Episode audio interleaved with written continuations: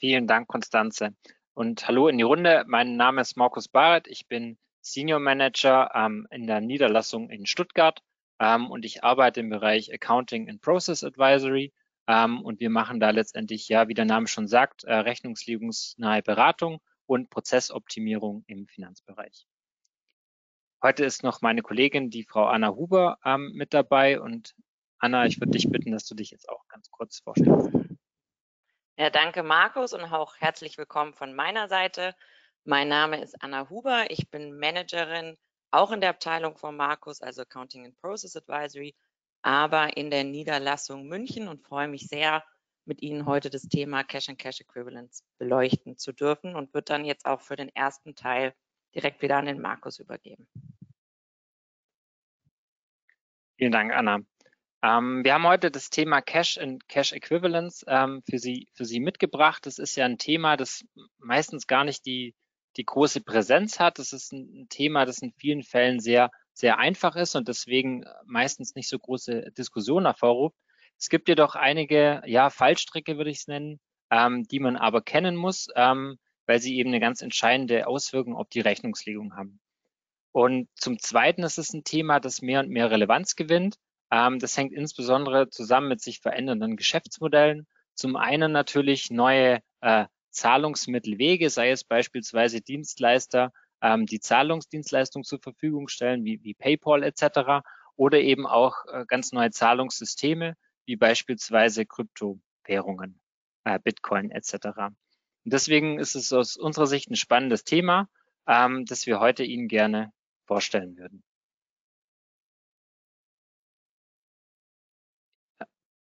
Perfekt. Ähm, im, deswegen würde ich ganz gern zunächst ähm, auf ja, die Agenda heute eingehen. Wir würden starten mit einer ganz kurzen Einleitung beziehungsweise einer Verdeutlichung der Relevanz dieses Themas.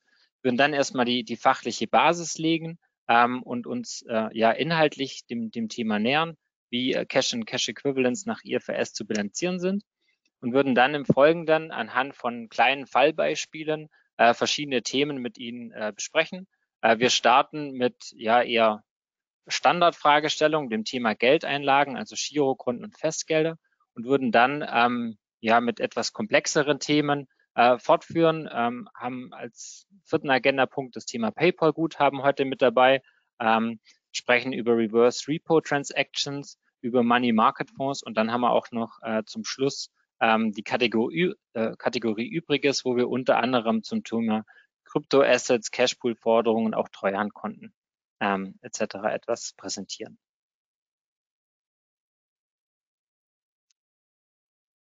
Gut, dann würde ich direkt mit der Einleitung und, und Relevanz des, des, Themas starten.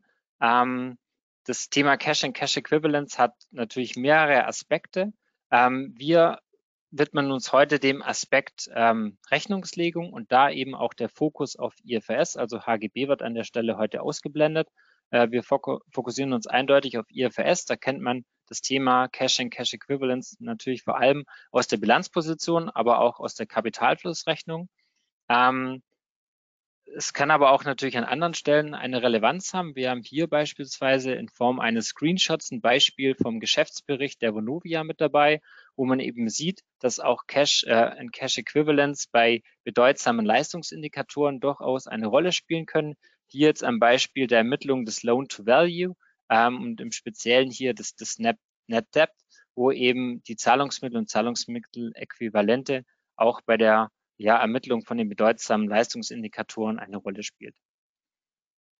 Ein weiterer Grund oder Aspekt des Themas, warum wir es eben auch heute für Sie mitgebracht haben, ähm, ist, dass auch der IFRIC sich hier an einer Agenda-Entscheidung diesen Jahres nochmal eindeutig positioniert hat und auch nochmal einige Themen an der Stelle klargestellt hat. Und diese IFRIC-Diskussion haben wir heute auch noch für Sie dabei. Der Vollständigkeit halber hat natürlich auch das Thema Cash Equivalence eine, eine sehr große Relevanz für die Prüfung. Ähm, die Prüfung wird heute aber nicht Gegenstand sein. Wir wollten es nur der Vollständigkeit halber mit aufnehmen. Ähm, Im Rahmen der Prüfung ist ja insbesondere die Existenz, also das Vorhandensein dieser ähm, Cache-Bestände ähm, entscheidend. Und dazu gibt es ja den, den Klassiker IDW Prüfungsstandard 302 oder eben ISA DE 330. Und dazu gibt es auch noch ein spezielles IDW-Papier aus dem August 2020, ähm, eben gerade auch nochmal um die Diskussion von äh, Drittbestätigungen bei Treuhandverhältnissen. Aber wie gesagt, die Prüfungsstandards hier nur der Vollständigkeit halber. Der ganz klare Fokus liegt heute auf der Rechnungslegung nach IFRS. Auf der nächsten Folie haben wir auch nochmal verschiedene Fragestellungen rund um den Themenkomplex aufgenommen, ähm, um Ihnen zu verdeutlichen, welche Richtung es heute geht und welche Fragestellungen heute diskutiert oder geklärt werden sollen. Eine Fragestellung ist natürlich ähm, rund um das Thema Verfügungsbeschränkung. Wann können Sie beispielsweise ähm, bei einer Klassifizierung als Cash-and-Cash-Equivalent ähm, hinderlich sein? Ähm, dann eben auch die Frage, was ist der Unterschied zwischen Verfügungsbeschränkungen und Transferbeschränkungen? Wie sind Termingelder zu bilanzieren? Ähm, wie geht man am besten mit Treuhandkonten im Rahmen der Jahresabschlusserstellung um? Ähm, was sind so neue Themen wie Money Market Fonds äh, oder auch Reverse Repo Transactions? Äh, wie sind Themen wie Bitcoins oder PayPal Guthaben im Jahresabschluss zu behandeln? Und zum Schluss auch nochmal, was ist denn eigentlich der sogenannte Purpose-Test, der im Rahmen von Cash Equivalence häufig äh, angefragt wird und eben auch Dokumentation von den Abschlussprüfern äh, angefordert wird. Das sind alles Fragen, die wir heute mit Ihnen ähm, zusammen durchgehen. Und wie gesagt, erstmal äh, eine, eine fachliche Basis im, im nächsten Kapitel. Und dann werden diese Fragen in verschiedenen Fallgestaltungen, kleineren Fällen äh, nochmal aufgegriffen, äh, um sie einfach plastisch darzustellen. Gut, dann würde ich zum, zum nächsten Kapitel kommen, ähm, zur fachlichen Basis nach IFRS zum Thema Cash and Cash Equivalence. Ähm, die Basisvorschriften zu diesem Thema bilden IAS 7 und IAS 1. Ähm, nach IAS 7 haben Cash and Cash Equivalents äh, drei Bestandteile und die sind hier auf der Folie in der Mitte dargestellt. Das ist zum einen natürlich das Thema Cash. Ähm, wir kommen nachher nochmal drauf, wie es genauer definiert ist. Dann das Thema Cash Equivalence und im Rahmen von IAS 7 auch noch ganz wichtig, das Thema Bank Overdrafts, die letztendlich als saldierte Größe mit einbegriffen werden. Das heißt, nach ähm, IAS 7 beinhalten die, die Cash and Cash Equivalence als Gegenposition noch die Bank Overdrafts. das nach IAS 7. In der Bilanz sieht das Ganze an der Stelle schon etwas anders aus. Denn äh, gemäß IAS 1 54i ähm, ist ein gesonderter Ausweis der Cash and Cash Equivalence auch als ähm, Aktivposten notwendig. Hierbei sind jedoch nur die Aktivkomponenten, die ich gerade aufgezählt habe, zu, zu behandeln oder aufzuführen. Das heißt, Cash und Cash Equivalence, in unserem Fall hier 170, die minus 20 Bank Overdrafts sind bei der Aktivposition in der Bilanz nicht zu berücksichtigen. Die stehen dann auf der Passivseite.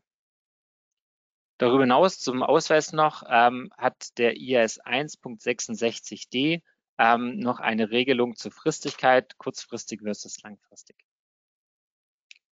Neben Fragestellung des Ausweises ähm, ergeben sich auch Anhangsangaben zum Thema Cash and Cash Equivalence. Äh, zum einen sind nach EIS 7.45 ähm, ist es vorgeschrieben, dass die einzelnen Komponenten dargestellt werden, also getrennt die Cash und die Cash Equivalents ähm, und Bank Overdrafts. Dann ist ähm, eine Überleitungsrechnung notwendig zwischen der Kapitalflussrechnung und dem Ausweis in der Bilanz. Ähm, das kann die, die gleiche Zahl sein, dann ist auch keine Überleitungsrechnung notwendig. Aber gerade jetzt im Beispiel hier, wenn es Bank Overdrafts gibt, haben wir da äh, unterschiedliche Größen und eine Überleitung ist notwendig.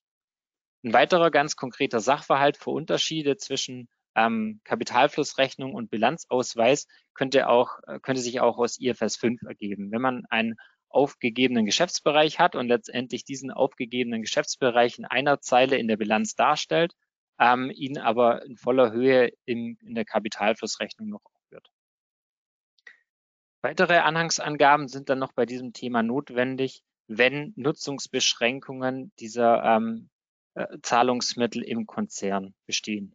Und die Angabepflicht ist der IAS 7.48.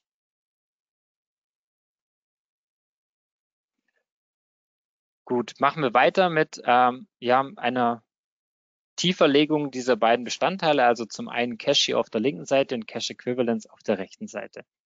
Ich starte mit dem Cash nach IS 7.6. Cash setzt sich aus zwei, ja, oder kann sich aus zwei Positionen zusammensetzen. Zum einen mal Cash on Hand, also quasi die Barmittel, über die ein Unternehmen verfügt. Und dann wohl der deutlich häufigere Fall, die sogenannten Demand Deposits. Bei den Demand Deposits ist, ist die Problematik daran zu sehen, dass diese nicht definiert sind im IS 7. Ähm, an der Stelle hilft aber die Kommentierung weiter, beispielsweise auch die KPMG Insights, ähm, und die liefert zwei Voraussetzungen, wenn Demand Deposits vorliegen. Und das ist zum einen, ähm, die Demand Deposits müssen ähm, oder liegen vor, wenn man die Ability hat to, to withdraw at any time. Das heißt, man kann jederzeit diese Mittel beispielsweise bei der Bank abheben und im Rahmen dieses Vorgangs darf keine Strafe auftreten. Das heißt, es darf keine finanzielle Einbuße auftreten. Ähm, ein Beispiel hierzu für eine für eine Strafe könnte sein, wenn Vorfälligkeitsentschädigungen notwendig sind, wenn man eben dieses Geld abheben würde. Das heißt, wenn solche Themen bestehen, handelt es sich nicht um Demand Deposits und somit auch nicht um Cash. Das heißt, die Voraussetzungen sind relativ überschaubar. Etwas äh, komplizierter wird es beim Thema Cash Equivalence. Ähm, da hat man einen ja, fünfstufigen Prüfungsprozess und die, ähm, die Voraussetzungen müssen alle gleichzeitig vorliegen. Wir haben an der Stelle neben den englischen Begriffen auch noch die deutschen Schlagwörter dazugefügt. Das macht es oft in der Diskussion ähm, etwas einfacher. Die erste Voraussetzung für Cash Equivalence ähm, ist, äh, die müssen held for the purpose of meeting short-term cash commitments sein. Das ist der sogenannte äh, Purpose Test. Ähm, und der ist eben erfüllt, wenn diese ähm, Mittel in das Cash Management des Unternehmens einbezogen werden. Wir haben nachher nochmal auch einen, ja, einen separaten Fall zum Thema Purpose Test, um das nochmal zu verdeutlichen. Die zweite Voraussetzung, ähm, da geht es um die, ja, um die, die Dauer letztendlich. Es muss sich nämlich um Short-Term-Investments handeln. Und das ist definiert als eine Restlaufzeit von maximal drei Monaten ab Erwerb. Die dritte Voraussetzung ist, es müssen highly liquid Investments sein. Das heißt, es muss konvertierbar sein in Cash. Die vierte Voraussetzung ist ähm, dieses readily convertible. Äh, das muss bekannt sein. Also der genaue Betrag, der Amount of Cash muss bekannt sein. Das heißt, der Rückzahlbetrag muss schon vorab festgelegt sein und darf sich nicht erst im Zeitpunkt der Rückzahlung eben ergeben. Wir haben nachher auch nochmal einen Fall, ähm, wo es eben dazu führt, dass, dass manche Instrumente nicht als Cash ausgewiesen werden. Die fünfte Voraussetzung an der Stelle ist ähm, die Cash Equivalents, die müssen subject to an insignificant risk of changes in value sein. Das heißt, man darf bei diesen ähm, Equivalents nur geringe Wertänderungsrisiken haben. Und der, der sechste Punkt hier ist keine Voraussetzung, ist eher nochmal eine, ja, eine, eine zusätzliche Angabe, denn ähm, Eigenkapitalinstrumente sind generell davon ausgeschlossen, außer sie ähm, in, in seltenen Fällen weisen über, ja, in ihrer Substanz über Ähnlichkeiten zu Cash Equivalents auf. Das in aller Kürze zu den Voraussetzungen. Und an der Stelle ähm, ein Hinweis noch, es ist auch nicht egal, ähm, ob es sich um Cash oder Cash Equivalents handelt, denn man muss im Anhang, ich habe es vorhin kurz erwähnt, nämlich separat für beide ähm, Themen muss man angeben, ob es sich um Cash oder um Cash Equivalents handelt. Also es sind zwei Angaben im Anhang dazu notwendig. Und wie man hier sieht, sind ja auch die Voraussetzungen unterschiedlich. Gut, auf der nächsten Folie haben wir nochmal für Sie die ja aktuell äh, interessantesten IFRIC-Agenda-Entscheidungen zu, zu diesem Thema mitgebracht. Ich starte von, von links nach rechts. Ähm, im Juli 2009 gab es eine ja bedeutende Entscheidung vom, vom IFRIC äh, zum Thema Cash Equivalent, die lautet Determination of Cash Equivalents, Known Amounts of Cash. Das ist genau passend zu der, der Voraussetzung, die ich gerade genannt habe. Ähm, und die Entscheidung war, dass der Rückzahlbetrag am Tag der Anlage bestimmbar sein muss. Das heißt, ähm, Aktien zum Beispiel, bei denen sich der Wert ja erst dann am Transaktionsdatum entsprechend des Börsenkurses ergibt, ähm, sind nicht vorab bestimmbar. Das heißt, Aktien fallen als äh, Cash Equivalents aus. Anders kann sich das bei so, sogenannten Money Market Fonds ergeben. Auf die kommen wir dann aber im zweiten Teil des heutigen äh, Webcasts nochmal zu sprechen. Die zweite ähm, IFRIC-Entscheidung aus dem Mai 2013 äh, lautete Identification of Cash Equivalents Maturity from its Acquisition Date. Und in dieser Entscheidung wurde festgelegt, dass die Restlaufzeit von maximal drei Monaten, also auch eine Voraussetzung, die ich gerade dargestellt habe für Cash Equivalence, muss am Erwerbszeitpunkt gemessen werden und eben nicht am Abschlussstichtag. Das heißt, am Erwerbszeitpunkt wird schon die Klassifizierung vorgenommen, ist es ein Cash Equivalent oder nicht und nicht zum Abschlussstichtag. Die dritte ähm, Agenda-Entscheidung vom Juni 2018 äh, lautet der Classification of Short-Term Loans and Credit Facilities Borrowings ähm, hat klargestellt, dass kurzfristige Bankschulden nicht als negative Cash-Equivalent-Komponenten klassifiziert werden können, wenn sie ähm, ja nicht häufig äh, fluktuieren. Das heißt, es, dabei handelt es sich ja in aller Regel um Kontokorrentkonten. Also wenn die Kon Kontokorrentkonten nicht regelmäßig vom Positiven ins Negative und umgekehrt äh, wechseln, sind sie keine Cash Equivalents.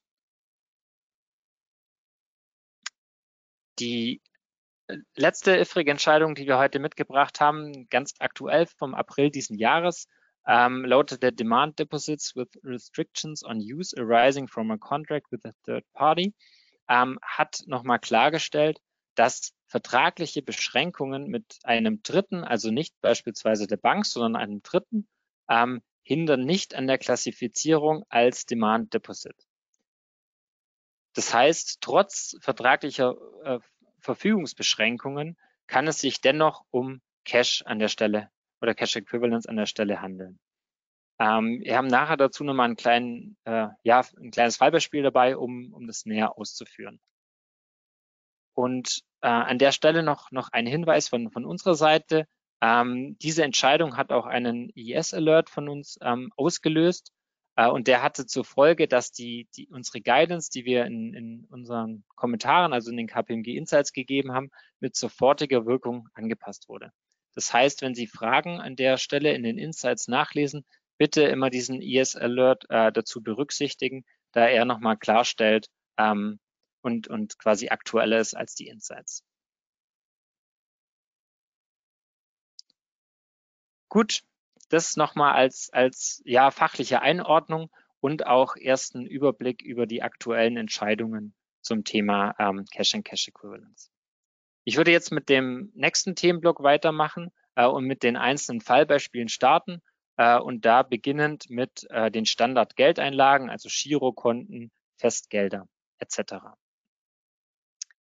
Wie gesagt, haben wir diese Kapitel ab jetzt als Fallbeispiele aufgebaut, um eben ja, die Themen veranschaulicher darstellen zu können. Im ersten Sachverhalt ähm, haben wir ein, ein klassisches Girokonto. Äh, unsere Reporting Entity, also das zu berichtende Unternehmen, hat ähm, auf seinem Girokonto bei der Bank Guthaben eingezahlt. Noch kurze Infos zu, den, zu diesem Sachverhalt. Diese ähm, ja, Einzahlung kann man jederzeit rückgängig machen, also jederzeit kann das Geld wieder abgehoben werden. Ähm, man hatte aber intern die dokumentierte Absicht festgehalten, der Reporting Entity, das Geld zwei Jahre auf dem Girokonto stehen zu lassen. Die Frage ist jetzt, handelt es sich hierbei um Cash oder Cash Equivalents? Und ich habe es vorhin angesprochen, wir haben, ja, Cash on Hand ist hier, glaube ich, ausgeschlossen, weil wir keine Barbestände haben. Das heißt, es stellt sich die Frage, ob wir Demand Deposits haben. Und an der Stelle gibt es zwei Voraussetzungen. Zum einen das Withdrawal at any time. Das ist hier erfüllt. Jederzeit kann das Unternehmen zur Bank gehen und das Geld abheben. Und ähm, es darf keine Strafe, also keine Penalty vorlegen. Und das ist an der Stelle auch erfüllt. Es ist keine Vorfälligkeitsentschädigung zu zahlen. Man muss keine Zinsen einbühren. Das heißt, dieser ganz klassische Standardfall bedeutet, dass das Unternehmen äh, Cash hat. Eine Frage, die man noch diskutieren kann, ist ähm, die dokumentierte Absicht, das Geld stehen zu lassen. Und da ist es so, dass diese Voraussetzung nicht im Rahmen von Cash diskutiert wird. Wären wir jetzt bei dem, bei dem, bei der Komponente Cash Equivalence, müsste man sich im Purpose-Test genau anschauen, ob dieses Geld zur kurzfristigen Schuldentilgung verwendet werden soll. Ähm, Im Rahmen der Diskussion, ob Cash vorliegt, ist es aber nicht keine Voraussetzung. Das heißt, die dokumentierte Absicht, das ähm, Girokonto bei der Bank zu lassen oder dieses Guthaben bei der Bank zu belassen, führt ähm, trotzdem zu einer äh, ja, Einstufung als Cash an der Stelle. Gut, machen wir mit dem äh, nächsten Fall weiter, dem Sachverhalt 2, ähm, Girokonto mit Nutzungsbeschränkung durch einen Vertrag mit Dritten. Jetzt wird an der Stelle schon mal eine, eine Spur komplizierter. Wir haben nach wie vor ähm, die Reporting Entity hat ein Girokonto bei der Bank und hat dort 10 Millionen einbezahlt. Jetzt kommt aber noch hinzu, dass es einen Kreditgeber K gibt, ähm, der ist unabhängig von der Bank, es ist also ein Dritter. Und mit diesem Kreditgeber hat die Reporting Entity einen Vertrag aufgesetzt, der sie verpflichtet, ähm, bis zur vollständigen Tilgung des laufenden Kredits bei K äh, mindestens einen Betrag von sieben Millionen auf dem Girokonto stehen zu lassen.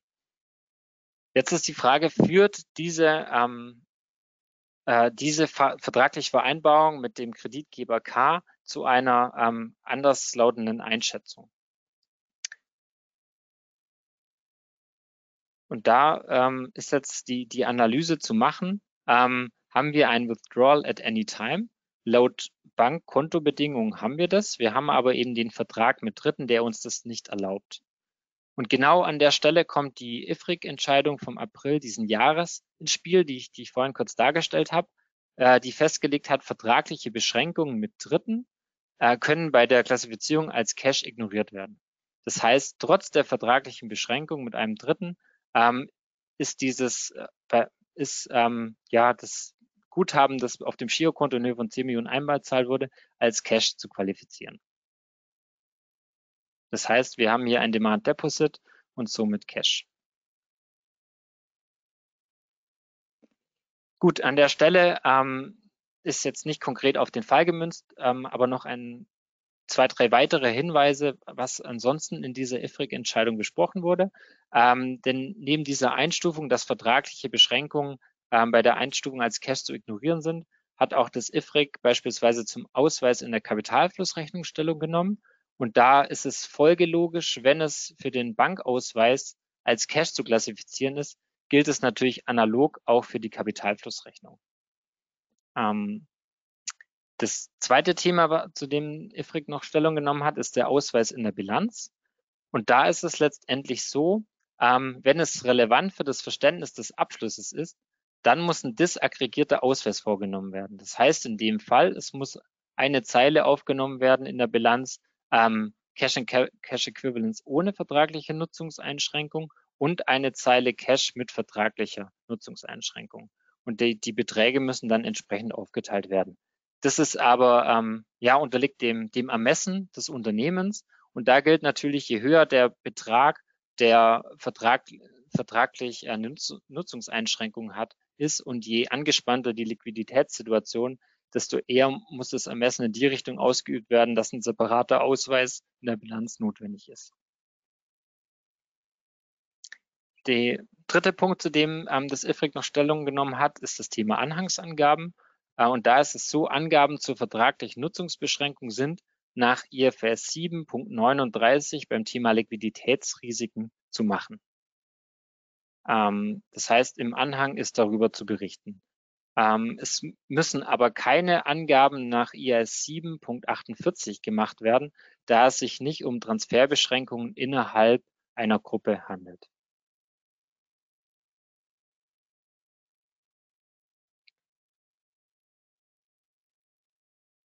Gut, dann würde ich im ja, nächsten Schritt mit dem Sachverhalt 3 weitermachen. Ähm, jetzt sind wir beim Thema Festgelder und da eben einem Fall, dass die Reporting Entity hat eine Festgeldanlage, wiederum bei einer Bank.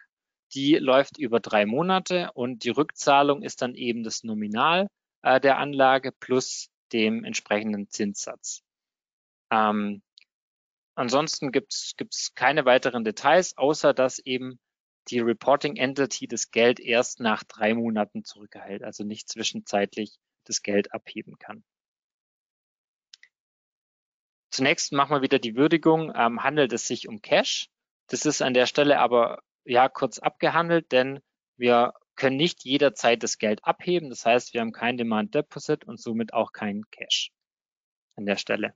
Es könnte aber, und das ist jetzt ja die, die kompliziertere Prüfung, es können aber Cash Equivalents vorliegen.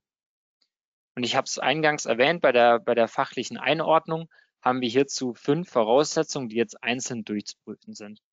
Die erste äh, Voraussetzung war ja der sogenannte Purpose-Test. Also sollen diese Mittel für, für ja, kurzfristige äh, Cash-Commitments verwendet werden. An der Stelle haben wir jetzt zu wenig Informationen im Sachverhalt. Wir würden das aber an der Stelle jetzt annehmen, um auch die weiteren Prüfungsschritte verdeutlichen zu können. Die zweite Voraussetzung, es handelt es sich um Short-Term Investments. Und da war ja die Definition, dass alles, was nicht größer ist als drei Monate, fällt unter Short-Term. Also wir haben hier eine Festgeldanlage von drei Monaten. Das heißt, die Voraussetzung ist erfüllt. Der Punkt drei ist, handelt es sich um Highly Liquid Investments. Und da, ob diese Voraussetzung erfüllt ist, hängt von der Bankenbonität ab. Und hierzu ist es ausreichend, wenn die Bank über Investment Grade verfügt. Das heißt, an der Stelle haben wir keine gegenläufigen Informationen. Wir gehen jetzt davon aus, dass äh, diese Bank im Sachverhalt über Investment Grade verfügt. Die vierte Voraussetzung ist dann, ist der Rückzahlbetrag bekannt? Und das ist an der Stelle auch äh, ganz eindeutig. Wir wissen ja, was das Nominal ist und wir wissen auch, was der Zinssatz ist. Und da vielleicht noch kurz ein Hinweis. Die Voraussetzung heißt der readily convertible. Das ist aber nicht so gemeint, dass es sofort umwandelbar sein muss, sondern ähm, der Betrag muss am Umwandlungstag äh, bekannt sein. Dann haben wir noch die fünfte Voraussetzung. Sind wir subject to an insignificant risk of changes in value? Ähm, und da haben wir in diesem Sachverhalt jetzt keine gegenläufigen Informationen. Wir bekommen das Nominal plus den Zins zurück und unterliegen jetzt keinen äh, größeren oder signifikanten Wertschwankungen. Das heißt, im Ergebnis sind alle Kriterien erfüllt. Äh, es handelt sich bei diesem Festgeldkonto drei Monate um ein Cash Equivalent. An der Stelle, weil ich es vorher auch kurz angesprochen habe, nochmal ein ganz kurzer Exkurs zum Thema Purpose Test. Der Purpose Test nach IAS 7.7 sagt, Cash Equivalents are held for the purpose of meeting short-term cash commitments rather than for investments or other purposes. Das heißt, ähm, ist dieses Guthaben im ja, Liquiditätsmanagement äh, eingeplant und sollen mit diesem Guthaben kurzfristige Zahlungsverpflichtungen nachgekommen werden und handelt es sich dabei nicht um Anlagen etc. Ich habe hier ein Beispiel mitgebracht, wo das erfüllt ist. Ähm, man sieht hier ein ja, exemplarische Liquiditätsplan eines Unternehmens. Ähm, und das Unternehmen hat ein Girokonto in Höhe von 10 Millionen und ein drei Monat Festgeldkonto von 7 Millionen. Und man sieht anhand der äh, umkreisten 17, ähm, beide Positionen sind in die Cashplanung oder in den Liquiditätsplan einbezogen. Das heißt, in diesem Fall würden wir sagen, der Purpose-Test ist erfüllt und es handelt sich auch bei den drei Monate Festgeld um Cash Equivalent. Natürlich habe ich jetzt auch noch ein Beispiel dabei, wann, wann dieser Purpose-Test nicht erfüllt ist. Das heißt, wir haben das, das, das gleiche Unternehmen, wir haben wieder ein Girokonto mit 10 Millionen und ein drei Monats Festgeldkonto von 7 Millionen. Man sieht aber in der Planung ist lediglich das Girokonto eingeplant und man hat auch in der Planung eine Kreditaufnahme von 5 Millionen äh, in diesem Fall würde man sagen, ist der Purpose-Test nicht erfüllt und das drei Monate Festgeld wäre nicht ins Cash-Management einbezogen und somit kein Cash-Äquivalent. Aber Sie merken, ähm, leider ist es bei vielen Unternehmen nicht immer so ganz klar geregelt. Das heißt, man kommt da schnell in einen ermessensbehafteten Bereich ähm, bei unklaren Situationen. Und in diesen Fällen ist immer eine Würdigung der Gesamtumstände vorzunehmen. Gut, dann komme ich zum nächsten Sachverhalt, zum, zum Sachverhalt hier. Vier, wir haben jetzt ein Festgeldkonto 24 Monate. Ähm, wir haben aber die Möglichkeit einer vorzeitigen Abhebung. Es gibt nämlich ein 14 Tage Kündigungsrecht. Ähm, vielleicht hier noch ein, ein wichtiges Detail an der Stelle. Äh, sollte man aber von diesem Kündigungsrecht Gebrauch machen, verliert man ähm, sämtlichen Anspruch auf die Zinsen, auch rückwirkend. Ähm, Sie wissen sicherlich, in welche Richtung das jetzt an der Stelle gehen soll. Wir haben ja gesagt, wir haben zwei Voraussetzungen für, für Cash. Ähm, erste an der Stelle ist Withdrawal at any time. Die ist aber nicht erfüllt, auch nicht, wenn man 14 Tage Kündigungsrecht hat, weil man kann nicht einfach zur Bank gehen und sagen, ich möchte jetzt das Geld. Ähm, das heißt, Cash fällt schon mal weg. Es könnte sich aber um Cash Equivalents handeln. Und an der Stelle sind wieder die fünf Kriterien zu prüfen, die, die ich vorhin schon, schon erwähnt habe. Ähm, ich glaube, Purpose Test haben wir schon drüber gesprochen, kann ich kurz machen. Äh, Short Term wäre auch zu bejahen, weil es eben diese Kündigungsmöglichkeit von 14 Tagen gibt. Ähm, Highly Liquid Investments ist bei einem Investment Grade von der Bank anzunehmen. Ähm, der Betrag ist auch fest, also wir wissen, was das Nominal und der Zins ist. Ähm, die Frage ist jetzt nur, haben wir ähm, ein insignificant risk of changes in value? Und da ist jetzt die große Frage, ist dieser Verlust äh, der Zinsen, ist es ein significant äh, change in value? Und an der Stelle kommt man wieder in einen ermessensbehafteten Bereich. Äh, und da ist die Frage, wenn der Verlust der Zinsen als wesentlich eingestuft wird, dann ist dieses Kriterium nicht erfüllt und dann haben wir auch keinen Cash Equivalent. Und dann müsste man einen sonstigen finanziellen Vermögenswert ausweisen. Wenn man aber sagt, der Verlust der Zinsen, weil man beispielsweise im Niedrigzinsumfeld ist etc. und es einfach kein wesentlicher Betrag ist, ist nicht wesentlich, dann wäre es nach wie vor ähm, noch als Cash Equivalent auszuweisen.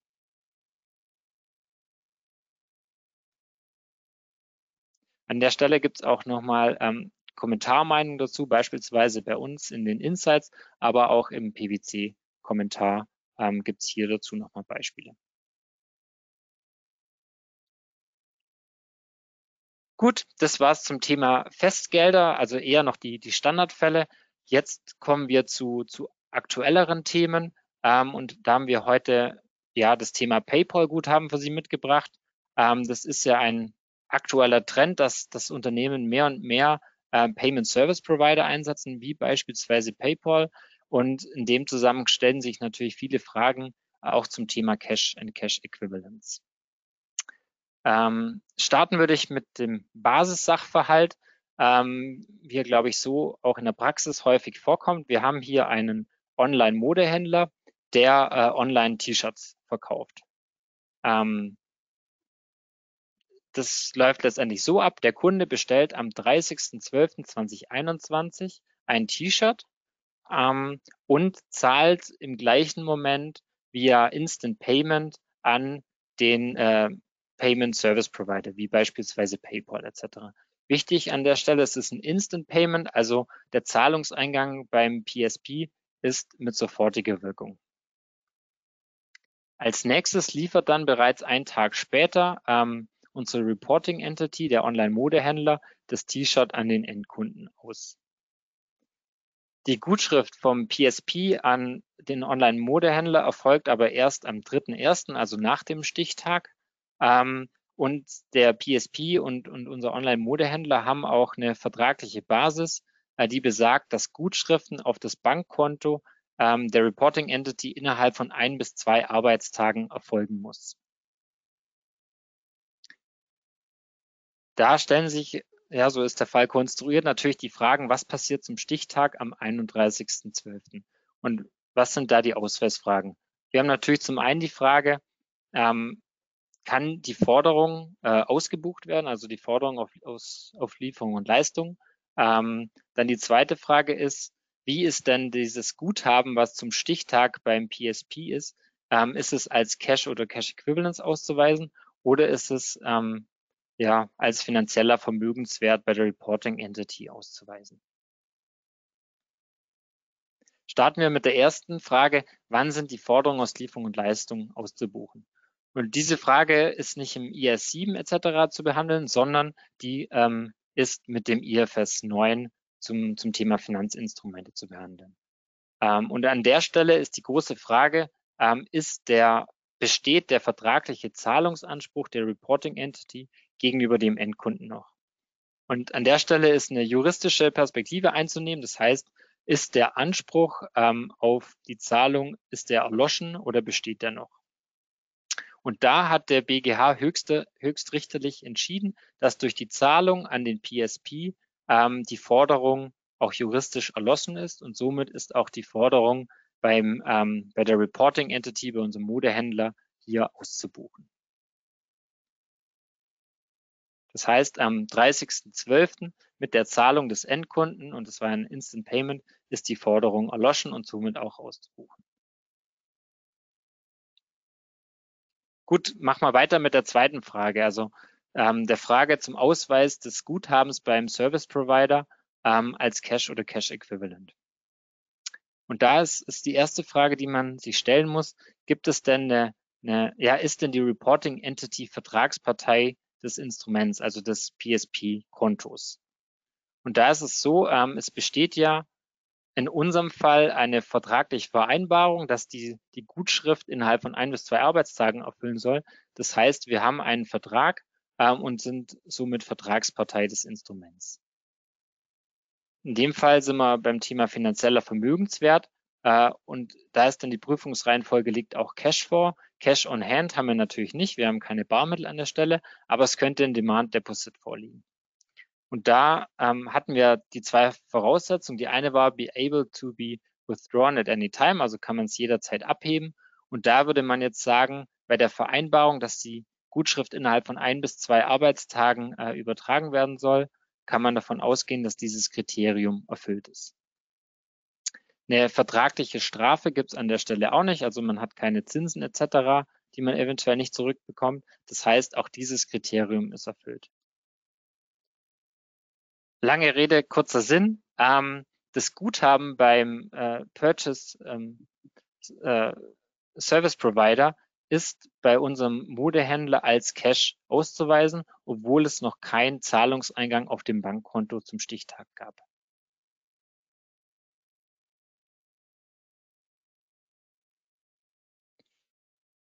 Gut, würde ich mit dem, mit dem nächsten Fall machen oder einer, einer kurzen Abwandlung, was sicherlich auch der praxisrelevantere Sachverhalt wird, denn ähm, der ja, Purchase, äh, der, der Payment Service Provider sichert sich äh, natürlich auch ab und hat deswegen bei den Zahlungsbedingungen mit der Reporting Entity nochmal noch mal zwei Bedingungen aufgenommen. Zum einen ähm, hat er eine vertragliche Pflichtreserve von drei Prozent bei sich einzubehalten und er will natürlich auch an dem ganzen äh, Konstrukt etwas verdienen. Er behält eine Trans Transaktionsgebühr von zwei Prozent je Zahlungsabwicklung ein.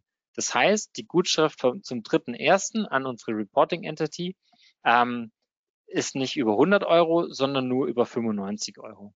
Und das ist die Frage, ändern diese, diese Zahlungsbedingungen jetzt eben etwas an der Einschätzung von gerade eben, dass es sich zum Stichtag zum 31.12.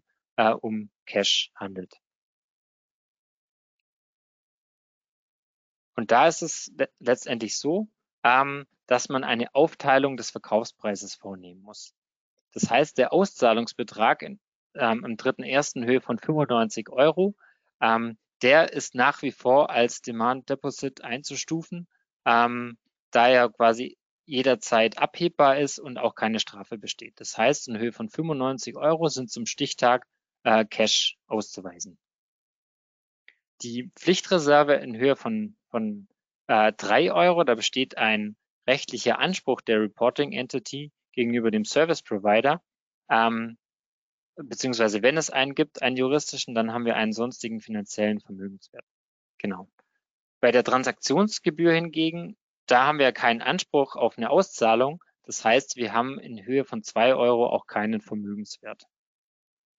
Das heißt, die, die Kernbotschaft an der Stelle ist, Sollten solche Themen wie Pflichtreserve oder Transaktionsgebühren dazu äh, kommen, führt es nicht dazu, dass das Ganze äh, nicht mehr als Cash auszuweisen ist, sondern man muss eine Aufteilung machen, was davon ist Cash, also in unserem Beispiel jetzt die 95 Euro, was davon ähm, ist ein sonstiger finanzieller Vermögenswert? Und was davon jetzt beim jetzt äh, auf die Transaktionsgebühr gemünzt, was ist davon kein Vermögenswert. Das heißt, in unserem Beispiel, wir haben 95 Cash drei Euro finanzieller Vermögenswert und Höhe von zwei Euro letztendlich Aufwand. Gut, das war's zum Thema PayPal-Guthaben. Ähm, Die Fragen sehe ich ja dann nachher im Chat. Äh, deswegen würde ich jetzt direkt übergeben an meine Kollegin für die weiteren Sonderthemen. Dankeschön an der Stelle von mir schon mal. Ja, vielen lieben Dank, Markus. Und wir machen jetzt weiter mit, der, ähm, mit dem Ausweis und der Behandlung bei den Cash, Cash, Cash and Cash Equivalents mit Reverse Repo Transactions. Reverse Repo Transactions, das Wort Repo steht für Repurchase Operation. Das heißt also vereinfacht gesagt, jemand kauft etwas und später verkauft es auch wieder, also Repurchase im Sinne von kaufen und verkaufen. Und auch hier haben wir ein kleines Beispiel mitgebracht. Und zwar gucken wir uns jetzt eine Reverse Repo Transaction an. Und in unserem Beispiel haben wir jetzt hier links unsere Reporting Entity. Und die Reporting Entity hat Access Cash und möchte das gerne investieren und kauft in dem Zuge deswegen Wertpapiere, beispielsweise Tesla-Aktien von der Bank für 100. Und jetzt kommt der Repurchase-Aspekt mit rein. Es wird gleichzeitig vereinbart, dass in drei Monaten die Reporting Entity der Bank die Wertpapiere wieder zurückverkauft. Und die Besonderheit hier, auch in, in, Abgrenzung zu dem normalen Festgeldkonto, ist eben, dass die Reporting Entity eigentlich in einer besseren Situation steht. Und zwar hat sie die Wertpapiere als Sicherheit im Falle, dass die Bank äh, zahlungsunfähig wird. Und im Gegenzug dafür, dass die Reporting Entity das Geld überlässt an die Bank, bekommt sie natürlich auch ein Entgelt. Das wird, die wird in, bei Reverse Repo Transaktionen immer als Repo Rate bezeichnet und orientiert sich am marktüblichen Zins. Und was hier eigentlich das Ausschlaggebende ist, auch wenn das jetzt kompliziert klingt oder komplex klingt, ist, dass es in der wirtschaftlichen Substanz eigentlich nichts anderes ist, als wie wenn die Reporting Entity auf ein drei Monats Festgeldkonto einzahlen würde. Und hier ist es zusätzlich eben noch mit Wertpapieren besichert. Und wenn wir uns jetzt mal kurz den Fluss der Transaktion angucken, dann wird im ersten Schritt eben von der Bank die Wertpapiere, hier in unserem Fall die Tesla-Aktien, erworben. Und im zweiten Schritt, nach Ablauf der drei Monate, gibt die Reporting Entity die Wertpapiere wieder zurück, erhält die 100 in Geld auch wieder von der Bank. Also es wird eigentlich wieder wie in die Ausgangssituation zurückgestellt und zusätzlich bekommt die Reporting Entity eben noch die Repo Rate von der Bank gezahlt. Und wie gesagt, das wirkt jetzt erstmal wie ein sehr komplexer Sachverhalt und die ganze Fragestellung der ganzen, unseres ganzen Vortrags ist natürlich, fällt das jetzt eigentlich noch in die Definition von Cash Equivalence. Und wie ich eingangs ja gesagt hatte, kurz die Wirtschaft, hier muss man die wirtschaftliche Substanz des Ganzen ähm, im Blick behalten, und zwar, dass es eigentlich nichts anderes ist als ein einfaches Festgeldkonto, nur dass es hier noch zusätzlich mit Wertpapieren besichert ist. Und wenn man das im Hinterkopf behält, muss man eigentlich nur das ab, abprüfen, was der worauf der Markus jetzt ähm, auch schon eingegangen ist, und zwar analog wie bei den einfachen Festgeldkonten. Und zwar muss man einfach nur würdigen, ob die Bank eben über ein Investment Grade Rating verfügt. Gut. Und jetzt kommen wir zu ein bisschen komplexeren Sachverhalt, und zwar den sogenannten Money Market Force oder auch Geldmarktfonds. Auch hier haben wir eine, ein kleines Beispiel mitgebracht. In unserem Beispiel haben wir eine Kapitalanlagegesellschaft und die hat einen Fonds, also Sondervermögen gegründet. In unserem Beispiel heißt der Fonds jetzt 4711. Und dieser Fonds hat eben in verschiedene Instrumente investiert, unter anderem beispielsweise Termingelder, aber auch Staatsanleihen, Reverse Repos, aber auch Derivate für Hedging-Zwecke. Und wenn man sich jetzt mal diese Instrumente anschaut, dann haben die insbesondere eine Gemeinsamkeit, und zwar, dass sie eben nur geringen Wertschwankungen ausgesetzt sind. Das heißt also, es liegt geringes Wertschwankungsrisiko vor. Und Fonds sind in der Praxis teilweise börsengehandelt, also man kann Fondsanteile an der Börse erwerben. Manchmal sind sie aber auch nicht börsengehandelt und dann erwirbt man die Anteile direkt von dem Fonds. Ja, wie kommt jetzt unsere Reporting Entity hier ins Spiel? Wir haben jetzt eine Reporting Entity Und die kauft jetzt Anteile, entweder an der Börse oder eben direkt am Fonds, an dem Fonds 4711.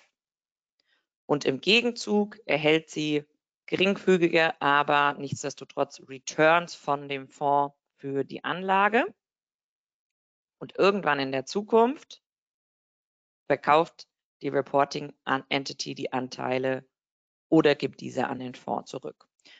Und die Frage ist jetzt natürlich hier, wie wirkt sich das auf unsere Klassifizierung bei den Cash and Cash Equivalents aus? Die Besonderheit ist eben hier, dass unser Investment in den Fonds ja keine feste Laufzeit hat und auch keinen festen Rückzahlungsbetrag. Das heißt, das Kriterium mit den unknown amounts of cash ist hier jetzt gerade strittig.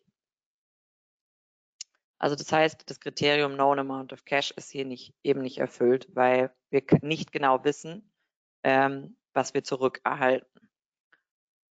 Nichtsdestotrotz, da hat der, der Markus ja auch kurz zu ausgeführt, gibt es die IFRIC Agenda Decision vom Juli 2009 und die sagt, nichtsdestotrotz, dass es keine Known Amount of Cash sind, gibt es unter bestimmten Voraussetzungen die Möglichkeit, Anteile an Money Market Fonds als Cash Equivalents darzustellen.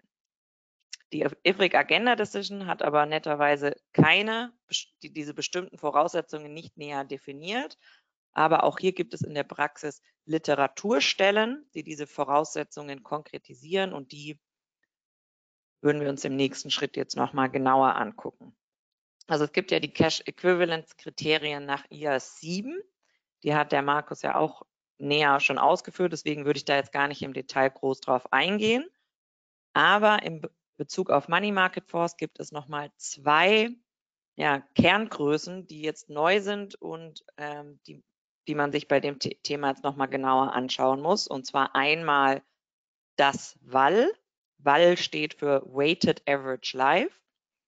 Das ist die gewichtete durchschnittliche Restlaufzeit aller Instrumente, die der Fonds hält. Also man guckt auf die Instrumente, die, in die der Fonds investiert hat. Und der WAM, die Weighted Average Maturity. Hier schaut man für alle Instrumente im Fonds die durchschnittliche Zeit bis zum nächsten Zinsfestsetzungstermin an und gewichtet die. Und der WAM ist immer kürzer oder gleich als der WAL. So, dadurch, dass wir jetzt die ähm, Begrifflichkeiten definiert haben, gucken wir uns jetzt mal an, was genau eigentlich die Voraussetzungen sind, wann die Anlage in einen Money Market Fonds als Cash Equivalent einzustufen ist.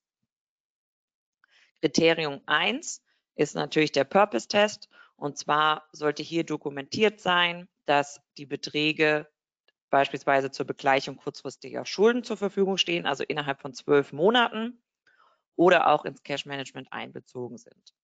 Beispiel hierfür ist, wenn jetzt zum Beispiel in Ihrem Unternehmen dokumentiert ist, dass Sie die Anlage in den Money Market Fonds dazu nutzen wollen, innerhalb von, sagen wir mal, fünf Monaten zu nutzen, um eine Kaufpreiszahlung im Zuge eines Unternehmenserwerbs zu entrichten, dann wäre dieses Kriterium schon mal erfüllt. Kriterium 2 und 3 prüft man in der Praxis zusammen. Kriterium 2 und 3 ist immer dann erfüllt, wenn die Fondsanteile börsengehandelt sind. Wenn die Fondsanteile nicht börsengehandelt sind, muss man nochmal die Würdigung etwas runterbrechen. Dann muss, müssen die Anteile innerhalb von drei Monaten an den Fonds zurückgebbar sein. Das heißt explizit, man muss in der Würdigung beurteilen, wie hoch die Wahrscheinlichkeit ist, dass wenn, wenn eine eingeschränkte Rückgabe vorliegt, also wenn der Fonds zum Beispiel ja, Sperren, Zeitsperren verteilen kann, wann man die Anteile nicht zurückgeben kann, wie wahrscheinlich das ist.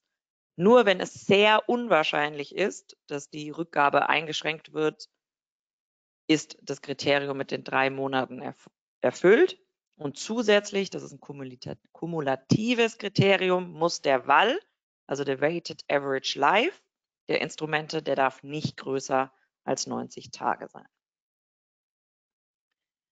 Gut, Kriterium 4 und 5 wird auch in der Praxis gemeinschaftlich beurteilt.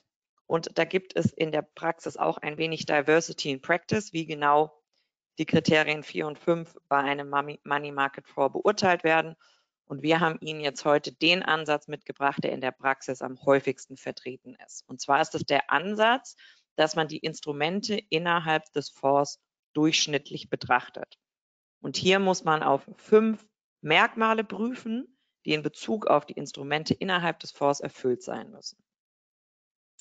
Punkt eins ist das Merkmal der Wertschwankungen. Wir haben ja vorhin schon auch ähm, beim Markus diverse Beispiele gehört, dass eben um die Klassifizierung für Cash Equivalents zu erfüllen, ähm, die, das Investment eben keinen signifikanten ähm, Wertschwankungen ausgesetzt werden darf. Das heißt, dafür müssen Kontrollen beim Fonds ähm, verankert sein, um das sicherzustellen. Dann darf der Return, der gezahlt wird von dem Fonds an die Reporting Entity, der darf nicht signifikant größer sein als bei vergleichbaren reinem Geldmarktinstrumenten. Rating, auch ganz wichtiger Punkt, der Fonds muss das höchste Rating haben. Das heißt also beispielsweise AAA, ein Investment Rate, ein Investment Grading würde jetzt hier in dem Fall zum Beispiel nicht ausreichen und es würde als Klassifizierung als Cash-Cash-Equivalent in dem Fall dann ausscheiden. Und jetzt kommt der WAM ins Spiel, also die Weighted Average Maturity. Und die darf nicht größer als 90 Tage sein. Also man kann sich merken, bei Kriterium 2 und 3 kommt der WAL ins Spiel, der darf auch nicht größer als 90 Tage sein. Und bei 4 und 5 der WAM. Und last but not least, es muss sichergestellt werden, dass es kein zu großes Emittentenrisiko gibt. Und das wird eben durch Diversifizierung sichergestellt, und zwar indem kein Emittent am Fonds einen größeren Anteil als 10 Prozent hält. Wunderbar. Und die Literaturstelle, die das alles näher ausführt, die Voraussetzungen, ist das PwC Manual of Accounting und da konkret FAQ 7.6.1. Und jetzt gucken wir uns nochmal eine Besonderheit bei EU-regulierten Fonds an. Also es gibt vier Typenklassen der EU-regulierten Fonds. Da gehe ich jetzt gar nicht groß im Detail ein, aber es gibt eben einen Aspekt, den möchten wir nochmal hervorheben. Und zwar, wenn man sich jetzt hier mal den Wall anguckt, dann ist der Wall bei den meisten EU-regulierten Fonds maximal 120 Tage. Jetzt haben wir uns ja eben bei den Voraussetzungen angeschaut, dass der Wall ja eigentlich nicht größer 90 Tage sein soll. Und jetzt stellt sich natürlich die Frage, ist es jetzt hier im vorliegenden Fall schädlich, dass es ein Maximum Wall von 120 Tagen gibt? Und die Antwort ist nein. Es ist nicht zwingend schädlich, denn also die meisten Fonds haben ja Anlagerichtlinien und es kann jetzt zum Beispiel sein, dass der spezifische Fonds in denen Sie als Unternehmen investieren, restriktivere Maximalwerte festlegt. Und insbesondere, dass der Fonds restriktivere Ist-Werte hat. Und auf die Ist-Werte kommt es ja eben genau an, was dann natürlich das Risiko birgt, wenn man in der Würdigung auf die Ist-Werte abstellt, dass sich die Klassifizierung über den Zeitablauf natürlich ändern könnte. Also dass es irgendwann ja von Cash in Cash Equivalents zu Financial Assets überschwingen könnte. Und hier ist immer Vorsicht geboten, insbesondere bei nicht EU-regulierten Money Market Fonds, weil die natürlich mehr Freiheitsgrade haben. Da muss man ganz genau die Anlagerichtlinien studieren. Aber sollten Sie solche Fälle bei sich im Unternehmen haben, ähm, können Sie sich natürlich gerne jederzeit bei uns, also bei KPMG, melden. Und dann können wir Ihnen mit der Würdigung helfen. Wunderbar. Jetzt haben wir nochmal so ein Potpourri an unterschiedlichsten Fragestellungen, zum einen zu der Klassifizierung, aber auch zum Ausweis und ähm, zu Anhangsangaben mitgebracht, die unsere, aus unseren Erfahrungen unsere Mandanten einfach aktuell und auch immer fortwährend beschäftigen. Und auch da haben wir ausgewählte Beispiele mitgebracht. Und da gehen wir jetzt als erstes mal auf einen Sachverhalt ein, der natürlich gerade recht relevant ist im im Zuge der Russland-Ukraine-Konflikts. Und zwar, was ist eigentlich, wenn Cash in einem Tochterunternehmen in Russland geparkt ist? Wir haben jetzt unseren ersten Sachverhalt zu diesem Thema mitgebracht und da haben wir unsere Reporting Entity, also das Mutterunternehmen, das in Deutschland sitzt und wir haben ein Tochterunternehmen in Russland und unser Tochterunternehmen hat Cash-Bestände. Für die Würdigung des Sachverhalts treffen wir jetzt zwei Annahmen. Und zwar Annahme 1 ist, das to Tochterunternehmen kann innerhalb von Russland ganz normal über die Verwendung des Cash entscheiden. Aber Annahme 2, aufgrund von Sanktionen, die im, im Zuge des Russland-Ukraine-Konflikts auferlegt worden sind, darf das russische Tochterunternehmen die, ähm, die Cash-Bestände nicht transferieren. Also darf es jetzt zum Beispiel nicht ans deutsche Unter Mutterunternehmen transferieren. Und hier stellt sich jetzt natürlich die Frage, ist das Cash jetzt weiterhin noch als Cash zu klassifizieren? Und die Antwort ist ja. Warum? Weil es hier eben auf die Verwendungsmöglichkeit ähm, des Tochterunternehmens innerhalb von Russland ankommt und nicht, ob das Mutterunternehmen darüber verfügen kann, also in dem, beziehungsweise der Konzern. Aber, und hier der wichtige Hinweis, dieser ganze Sachverhalt löst eine Anhangsangabe aus, und zwar die gemäß IAS 7.48, wo darüber berichtet werden muss, wenn Verwendungsbeschränkungen innerhalb des Konzerns vorliegen. Und das ist hier ja der Fall. Das kann ja nur in Russland verwendet werden, aber es darf zum Beispiel nicht an das deutsche Mutterunternehmen transferiert werden. Und hierzu hat sich auch der IDW äh, mit befasst, und zwar im fachlichen Hinweis zum zweiten Update aus dem April 2022 und hier konkret mit der Frage 4.4.1. Und jetzt haben wir noch eine kleine Sachverhaltsabwandlung mitgebracht, und zwar, wie sieht eigentlich das Ganze aus, wenn das Tochterunternehmen in Russland nicht mehr über die Gelder frei verfügen kann. Da hat der IDW gesagt, kommt drauf an. Das heißt praktisch, man muss in diesem Fall ganz genau den, die, die Regulatorik würdigen und schauen, ob diese Restriktionen eben so weitreichend sind, dass sie der Einbeziehung als Cash Equivalent, Cash and Cash Equivalent entgegenstehen. Also auch falls Sie solche Sachverhalte haben, dass das in, in Russland eben nicht mehr frei verwendet werden kann, gerne bei uns melden. Das ist sehr judgmentbehaftet. Gut, dann zu einem anderen spannenden Thema und zwar knüpft es so ein bisschen an an ähm, einen Sachverhalt vom Markus vorhin und zwar der Ausweis als Current oder Non-Current in der Bilanz. Intuitiv denkt man ja, finde ich, immer erstmal, dass ähm, Cash and Cash Equivalents als Current auszuweisen sind. Aber wir haben jetzt einen Sachverhalt mitgebracht, wo das gegebenenfalls nicht mehr der Fall sein könnte. Und zwar haben wir jetzt hier unseren ganz normalen Girokontofall erstmal. Und zwar hat die Reporting Entity 10 Millionen auf ein Girokonto an, eingezahlt. Und jederzeit können Sie laut Bankkontobedingungen das Geld abheben. Aber, und jetzt kommt eben die Besonderheit, wir haben unseren Kreditgeber K und der Kreditgeber zwischen Kreditgeber, Kreditgeber K und der Reporting Entity besteht eine vertragliche Vereinbarung, dass mindestens sieben Millionen in den nächsten zwei Jahren auf dem Konto verbleiben müssen. Das heißt also, von den zehn Millionen müssen sieben Millionen weiterhin zwei Jahre auf dem Konto verbleiben. Gut, und wenn wir jetzt mal auf die Ausweisnormen des IAS 1 gucken zu Current Assets, dann gibt es den IAS 1 66d. Und der sagt eben, per Default ist erstmal ein Asset, äh, also Cash und Cash Equivalents sind per Default erstmal als Current Assets auszuweisen, es sei denn, und da lese ich jetzt einfach mal vor, was der Standardtext sagt, the asset is restricted from being exchanged or used to settle a liability for at least 12 months after the reporting period.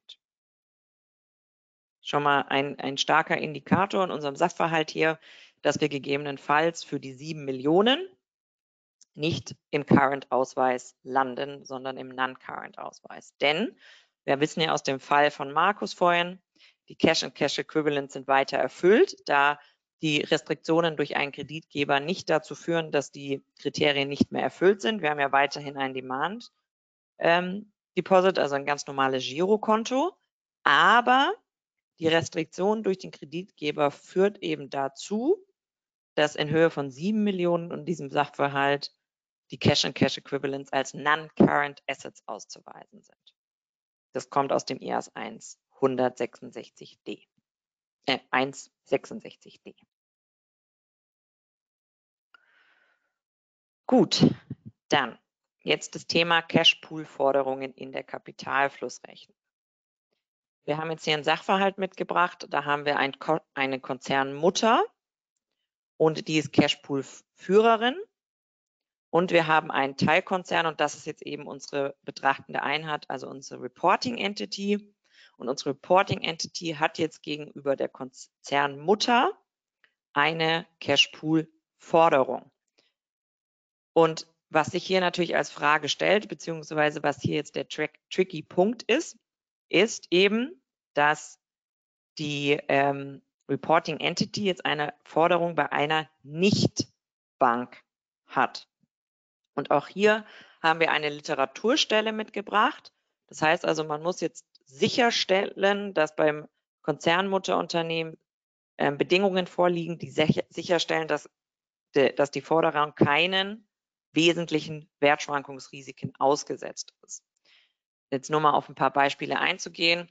Das heißt praktisch, der IKS-Aufbau beim Konzern Mutterunternehmen muss so gestaltet sein wie bei vergleichbaren regulierten Banken. Aber die, Kreditrisiko, die Kredit, Kreditrisiken von allen Tochterunternehmen müssen eben auch überwacht werden vom Konzern Mutterunternehmen. Das sind also jetzt fünf Indikatoren dafür. Wie gesagt, Indikatoren, anders als beim bei den Cash-Equivalent-Kriterien nur Indikatoren und keine kumulative Liste, die erfüllt sein muss. Aber das sind Indikatoren, die praktisch dann ja ein Indikator dafür sind, dass die Forderung eigentlich im selben Konstrukt wie bei einer Bank ähm, vorliegt und ebenso keinen wesentlichen Wertschwankungsrisiken ausgesetzt ist. Und dazu gibt es auch ein Beispiel wieder im PwC Manual of Accounting und zwar im FAQ 7.12.2.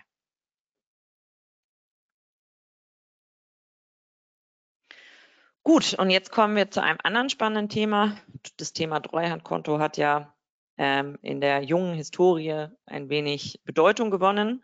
Ähm, und jetzt haben wir zwei Sachverhalte mitgebracht. Einmal der, der einfache Sachverhalt mit einem sogenannten Ermächtigungstreuhand Konto und dann nochmal die Sachverhaltsabwandlung beim sogenannten doppelseitigen Treuhand. Also in unserem linken Sachverhalt haben wir jetzt die Reporting Entity, die übergibt dem Treuhänder das Geld und der Treuhänder ja, überweist das Geld auf ein Bankkonto. Und der Treuhänder verwaltet das Bank für die Reporting Entity, genau das Bankkonto. So, und hier ist jetzt eigentlich das Allerwichtigste, solange eben bei das, das Konto des Treuhänders bei der Bank ein Demand Deposit ist, also wenn, sie, wenn der da jeglich, jeglicher Zeit darauf zugreifen kann, also auch wenn die Reporting Entity sagt, bitte das Geld abheben, macht der Treu, kann der Treuhänder das tun, dann ist es auch ein Demand Deposit für die Reporting Entity. Das ist eigentlich wie so ein Durchgriff und dann ist das Treuhandkonto auch als Cash zu klassifizieren. Bei der doppelseitigen Treuhand ist jetzt die Besonderheit, dass wir eine vierte Partei haben, und zwar ein Treugeber 2.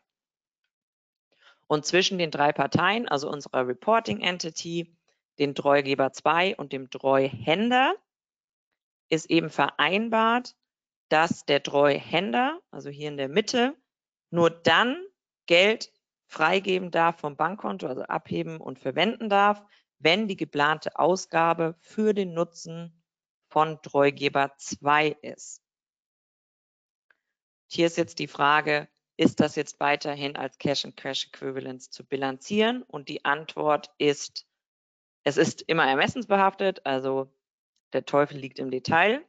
Aber in der Regel ist es eigentlich kein Cash and Cash Equivalent, weil der Treuhänder jetzt eben ermessen hat, ob er das Geld abhebt, wenn die Reporting Entity ihn anweist, weil er hat ja, er muss ja auch noch die Entscheidung treffen, ob das jetzt eben nützlich ist für das Geschäft vom Treugeber 2.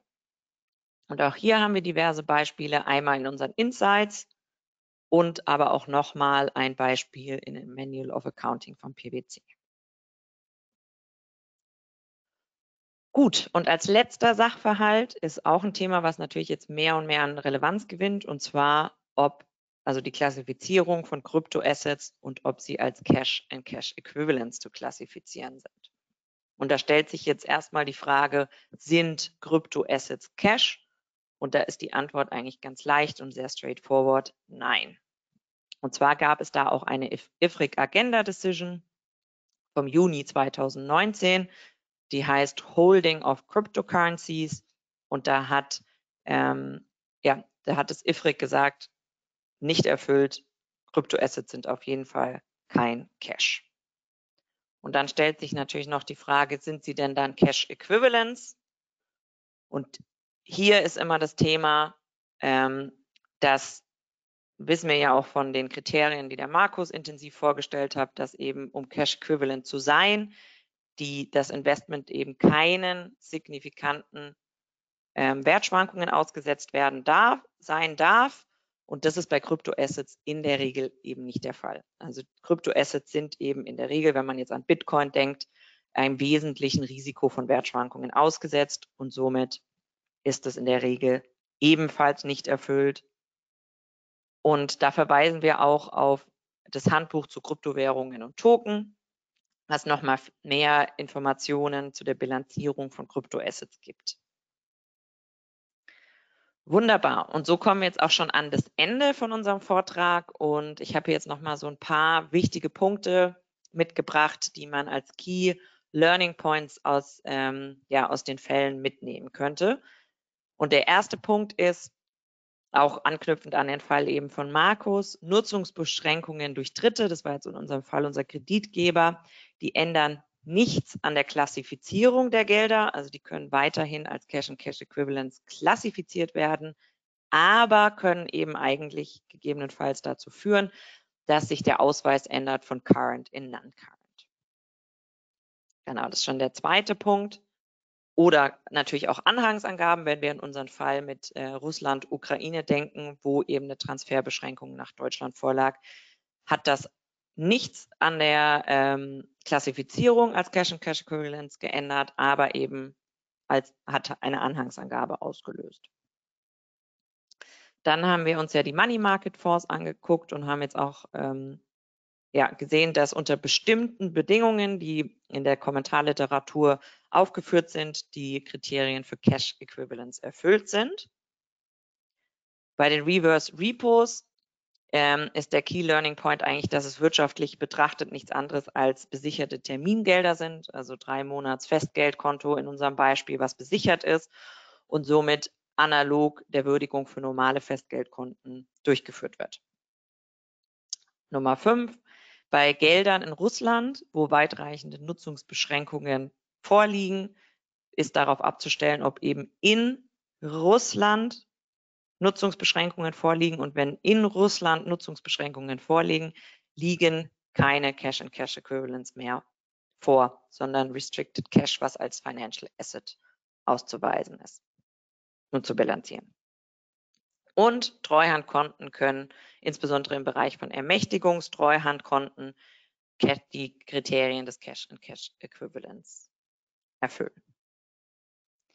Wunderbar. Das war unser Vortrag und ähm, dann würde ich jetzt, danke Markus, wollte ich gerade bitten, mal dazu zu kommen und dann würden wir uns jetzt mal den Fragen im Chat widmen. Sehr gerne, dann, dann starte ich direkt. Äh, die Frage 1 ähm, hat den, den Teil betroffen, den, den ich ähm, durchgeführt habe durch die Präsentation. Ähm, es ist eine sehr lange Frage, deswegen kann ich sie nicht, nicht eins zu eins vorlesen, vielleicht kurz zusammengefasst. Es geht um das Thema Festgelder. Ähm, und die Frage war da insbesondere nochmal ähm, um die Voraussetzungen für Cash Equivalence. Also in dem Fall war es ein Festgeld mit einer drei Monats Laufzeit. Das heißt, ähm, man kommt drei Monate, kann man nicht äh, dieses ähm, ja, Guthaben oder dieses Festgeld direkt abheben. Das heißt, eine Einschätzung als Cash scheidet aus. Ähm, die, es ist kein Withdrawal at any time möglich. Das heißt, es kann sich lediglich um Cash Equivalents handeln. Und da war jetzt insbesondere nochmal die Frage ähm, zu dem Thema, ähm, was heißt Short-Term Investment und was heißt readily convertible to known amounts of cash. Ähm, und da ist es letztendlich so, die Frage ähm, nach dem Short-Term Investment, da werden exakt diese drei Monate definiert. Das heißt, alles, was innerhalb von drei Monaten zu Geld konvertierbar ist, ähm, Dabei handelt es sich dann um ein Short-Term Investment, also das ist die Voraussetzung. Dann das zweite Kriterium, was ja lautet readily convertible to known amounts of cash, ähm, zielt da gar nicht drauf ab, dass es readily sofort sein muss, sondern das heißt sofort ähm, am jeweiligen ähm, Fälligkeitsdatum. Das heißt, ähm, die drei Monats ähm, Frage ist sich bei dem, bei dem Prüfschritt Short-Term Investments zu stellen und das heißt, der Fälligkeitstag muss innerhalb von drei Monaten sein und wenn er da ist, muss es readily convertible sein. Das heißt, ähm, die drei Monate spielen beim Thema Short-Term Investments eine Rolle. Ich hoffe, das hat die Frage beantwortet. Ansonsten werden, glaube ich, auch noch unsere Kontaktdaten im Nachgang durchgeschickt. Ähm, falls ich es nicht getroffen habe, gerne an der Stelle dann auch nochmal melden. Ja. Gut, die, die zweite Frage ist etwas kürzer, da, da kann ich, die kann ich vorlesen. Die Frage war, können Goldbestände, die als Liquiditätsreserve gehalten werden, als Zahlungsmittel, Zahlungsmitteläquivalente äh, ausgewiesen werden? Welche Voraussetzungen sind gegebenenfalls zu erfüllen? Da ist es so, ähm, Gold ist kein Cash, also das scheidet schon mal aus. Es gibt in manchen Ländern, dazu gehört aber nicht Deutschland, wird diskutiert, ob Gold ein Cash Equivalent ist. Ähm, in Deutschland gibt es aber an der Stelle nicht mal die Diskussion. Also um es kurz zu machen, Gold ist weder Cash noch Cash Equivalent. Äh, und ein Grund ist, ähm, wir hatten es ja auch als Voraussetzung, ähm, das Cash Equivalent darf nicht subject to an insignificant risk of changes in value sein. Und bei Gold ist das eben nicht gegeben. Gold unterliegt größeren Schwankungen, es geht hoch und runter. Äh, und somit ist Gold kein Cash und kein Cash Equivalent. Genau. Und als Zusatz noch, ähm, weil die Frage auch manchmal ähm, bei uns ankommt, ist, ist es auch kein IFRS 9, also ist kein Finanzinstrument, äh, kein Finanzinstrument, weil der IFRS 9 Commodities, worunter ja Gold fällt, eben explizit ausnimmt aus der Definition, fällt also nicht in den IAS 32 und in den IFRS 9. Und dann äh, es ist meistens im Regelfall IAS 2, also Vorräte, Außer es gibt, es gibt noch diese eine besondere sogenannte Commodity Broker Exemption. Also wenn man das praktisch für den Handel kauft, dann wäre man aus der Bewertung des IAS, IAS 2 drin, aber es wäre, also im Regelfall ist es immer ganz klassisch Vorrat.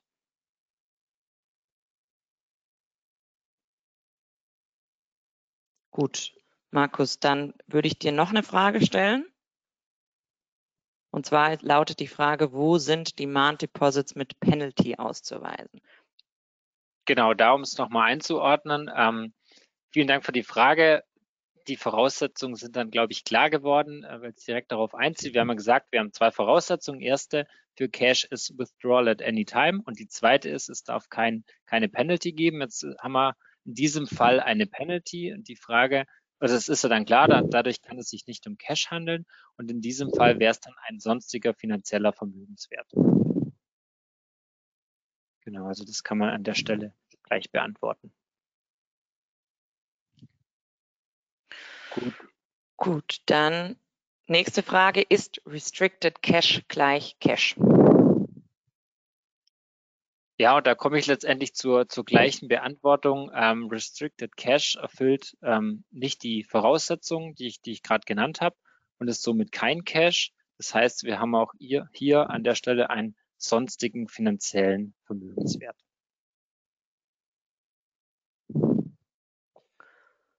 Gut, dann habe ich jetzt noch eine Frage auf den Zettel aktuell. Ähm, die Frage lautet, sind Wertschwankungen wegen Kurse oder Euribor relevant hier? Ähm, die wurde, glaube ich, zeitlich gestellt, als ich die Voraussetzungen für Cash Equivalence ähm, vorgestellt habe. Ähm, und da war ja ein, ein Kriterium sub, subject to an insignificant risk of changes in value. Ähm, und da würde man jetzt sagen, bei, bei Cash Equivalence ähm, Euribor-Schwankungen in aller Regel, zumindest äh, bei uns, nicht als ähm, significant changes in value ansehen. In aller Regel. Das heißt, ähm, wenn sich quasi die Währungswerte ähm, ändern oder die Kaufkraft einer Währung, ähm, würde das in aller Regel jetzt kein insignificant changes in value bedeuten, zumindest äh, in, für den Euro oder in Europa.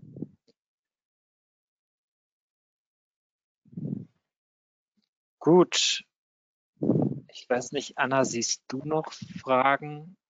Ja, ich sehe noch eine, aber ich habe die jetzt ein paar Mal gelesen und bin mir nicht ganz sicher, ob ich den Sachverhalt verstehe. Ähm,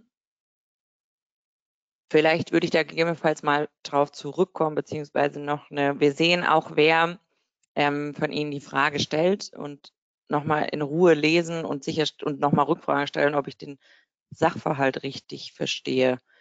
Es, da ist nur mein, mein Hinweis, also es geht generell darum, ähnlich wie Russland-Ukraine, nur ein Beispiel mit der USA, dass es eben darauf ankommt, dass die, das Tochterunternehmen, bei dem das Geld ist, und ich verstehe das jetzt so, dass das in der USA liegt, dass das in USA frei verwenden kann, also frei ins Cash-Management ähm, einbinden kann. Das ist eigentlich das, das Relevante.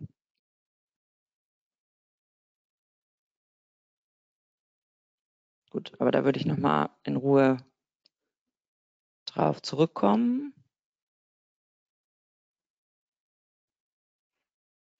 Gut, ansonsten liegen ähm, mir jetzt keine Fragen mehr vor. Das heißt, wenn jetzt noch Fragen in, in den Chat einploppen, ähm, werden wir die aufgreifen und uns dann bei der entsprechenden Person direkt ähm, via E-Mail oder telefonisch melden. Ähm, dann können wir die Frage gern nochmal an der Stelle diskutieren.